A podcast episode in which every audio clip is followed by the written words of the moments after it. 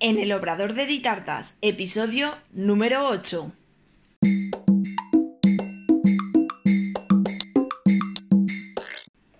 Hola, ¿qué tal?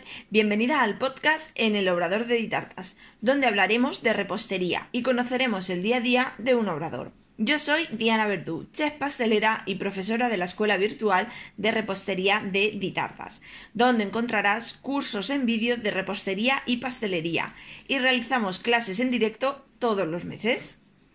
En este nuevo episodio vamos a hablar de modelado, modelado de figuras, más bien enfocado al modelado de, de figuras humanas, digamos. Porque por una parte están los modelados más básicos, que pueden ser los eh, animalitos, ositos, así en plan más infantil. Y luego pasamos ya a lo que es eh, el modelado de persona humana. Entonces, em, yo aquí, mm, digamos que eh, diferencio dos. una figura más pequeñita que mm, realizo aproximadamente entre unas cosas y otras viene a, a medir unos 10 centímetros, por ahí. Y luego otra figura mucho más grande, que puede medir unos 20 centímetros aproximadamente. Y se diferencian por una parte en el tamaño, obviamente, y luego por otra parte, eh, en sí, en lo que más se diferencia es el modelado de la cara. En la figura pequeñita, por tamaño, lógicamente, el modelado de la cara es sencillo. Ya depende de cómo vaya a la decoración, si va una tarta, si no y tal pues los ojos a lo mejor son pintaditos o simplemente pues es una bolita blanca y en medio una bolita negra. Eh, la nariz simplemente le pongo también una bolita de, fondant. Y lo que es la boquita, pues eh, se la marco con, la esteca de sonrisa, que yo la llamo esteca de sonrisa porque le forma como la boquita sonriendo. Y ese es el, el muñeco básico. Y ese obviamente lo hago en un tamaño pequeñito. Y en el tamaño grande se podría hacer también eh, esta, digamos, esta cara más, más sencilla, más básica. Pero eh, la cara que, en la que se saca la nariz, la boca, los ojos ya van más elaborados, pintados, con ceja, con todo, ¿no? Eh, eso es que prácticamente te puedes tirar mm, dos horas haciendo la cara. Eh, esas solo lo hago en las figuras grandes. ¿Por qué? Primero, porque en una figura pequeña costaría muchísimo de hacer toda esta cara, de poder sacar todos los rasgos y todo. Y por otra parte, mm, claro, no ya solo el trabajo que cuesta hacerlo, sino que em, obviamente no puedes cobrar lo mismo por una cara que es una bolita con una nariz y una sonrisa que una cara en la que has modelado, has sacado nariz, rasgos, boca y todo. Entonces, claro, una figura pequeñita encima que costaría muchísimo más sacar todos estos rasgos, si encima tienes que incrementar el precio por todo el trabajo que lleva, obviamente pues las personas eh, no lo suelen pagar, les parece mm, mucho, porque no eh, saben exactamente el trabajo que lleva. Entonces, resumiendo, yo las figuras pequeñas las hago con carita sencilla, sonrisa de esteca, la naricita una bolita, y los ojitos pues ya depende, o una bolita blanca y negra o pintaditos o algo así. Y las caras más elaboradas, más modeladas, donde saco todos los rasgos, solo lo hago en el tamaño grande. Ahora, pasamos a eh, materiales que utilizo. Normalmente las figuras pequeñas, como no tengo que sacar rasgos ni, nada, y es, suelen ser más sencillas, suelen ser eh, figuras que van en tartas, van sentados y tal, Suelo hacerlo casi siempre todo con fondant, con masa de fondant simplemente y a veces pues si quiero una postura en concreto y cuesta un poquito más o lo que sea, puedo echarle un poquito de CMC. Obviamente siempre nos ayudamos de, eh, de palillos, de brochetas, para hacer lo que son los anclajes. Yo normalmente suelo usar brochetas. Mm, raramente uso a lo mejor algún alambre, para darle forma a lo mejor a algún brazo o algo así. Pero normalmente eh, suelo usar una brocheta central, que es la que me sujeta el cuerpo y finalmente sujeta la cabeza. No suelo poner nada más. Y luego en las, en las figuras grandes, igualmente, brochetas normalmente son brochetas más grandes y normalmente llevan más, porque a lo mejor si llevan piernas, llevan una brocheta en cada pierna, luego otra para el cuerpo y, y eso. Entonces siempre para que esté bien anclado todo y bien sujeto. En el caso de la figura grande, ahí sí que suelo utilizar eh, pasta de modelar, sobre todo para hacer la, la cara, para poder modelar bien la cara, la pasta de modelar es ideal, es lo suyo. Entonces ahí sí que siempre utilizo la pasta de modelar y luego para hacer brazos. Brazos y depende si son piernas que van al aire, como es por ejemplo una chica que lleve un vestidito corto, pues también lo hago con pasta de modelar. Si es eh, que es una falda larga o que va con pantalones, lo suelo hacer con fondant.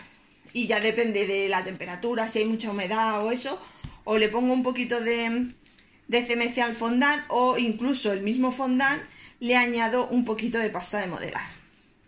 Pero en principio yo suelo usar la pasta de modelar para la cabeza, brazos y piernas si van eh, en carne, ¿no? En color carne, como si fuera la, la pierna. De lo demás, suelo utilizar directamente fondant. Luego, eh, por ejemplo, cuando son figuras más sencillas, tipo como hemos comentado antes, ositos o así figuritas pequeñitas porque van para alguna tarta y, normalmente son tartas de, de niños pequeños, yo lo que suelo hacer, también porque no necesitan mucho, mucho anclaje, es utilizar espaguetis. Un espagueti crudo es lo que pongo en el centro, que normalmente es para sujetar un poquito la cabeza. ¿Por qué hago esto? Pues porque el espagueti es eh, lógicamente comestible. Entonces, si un niño le da un bocado, eh, no va a pasar nada porque se está comiendo un, espagueti.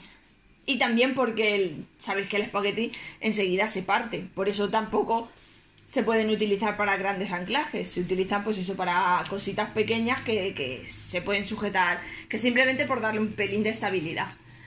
De todas formas, yo siempre al cliente cuando le, le entrego la tarta o le entrego, si es un modelado o lo que sea, yo siempre le entrego una, una hoja donde especifica que que lleva, cuándo se ha hecho, cómo se ha hecho y todos los anclajes que lleva. Aún así, aparte de entregárselo por escrito, yo se lo digo. Ojo, eh, a ver, la figura se puede comer, pero ten en cuenta que lleva una brocheta aquí, una brocheta allí, un alambre, o por ejemplo cuando son, son flores de tartas que llevan mucho colorante, mucho alambre y tal, digo, a ver, podrían ser comestibles, pero yo no lo aconsejo que los comáis, es más todo decoración. Siempre está bien recordarlo todo. ¿De acuerdo?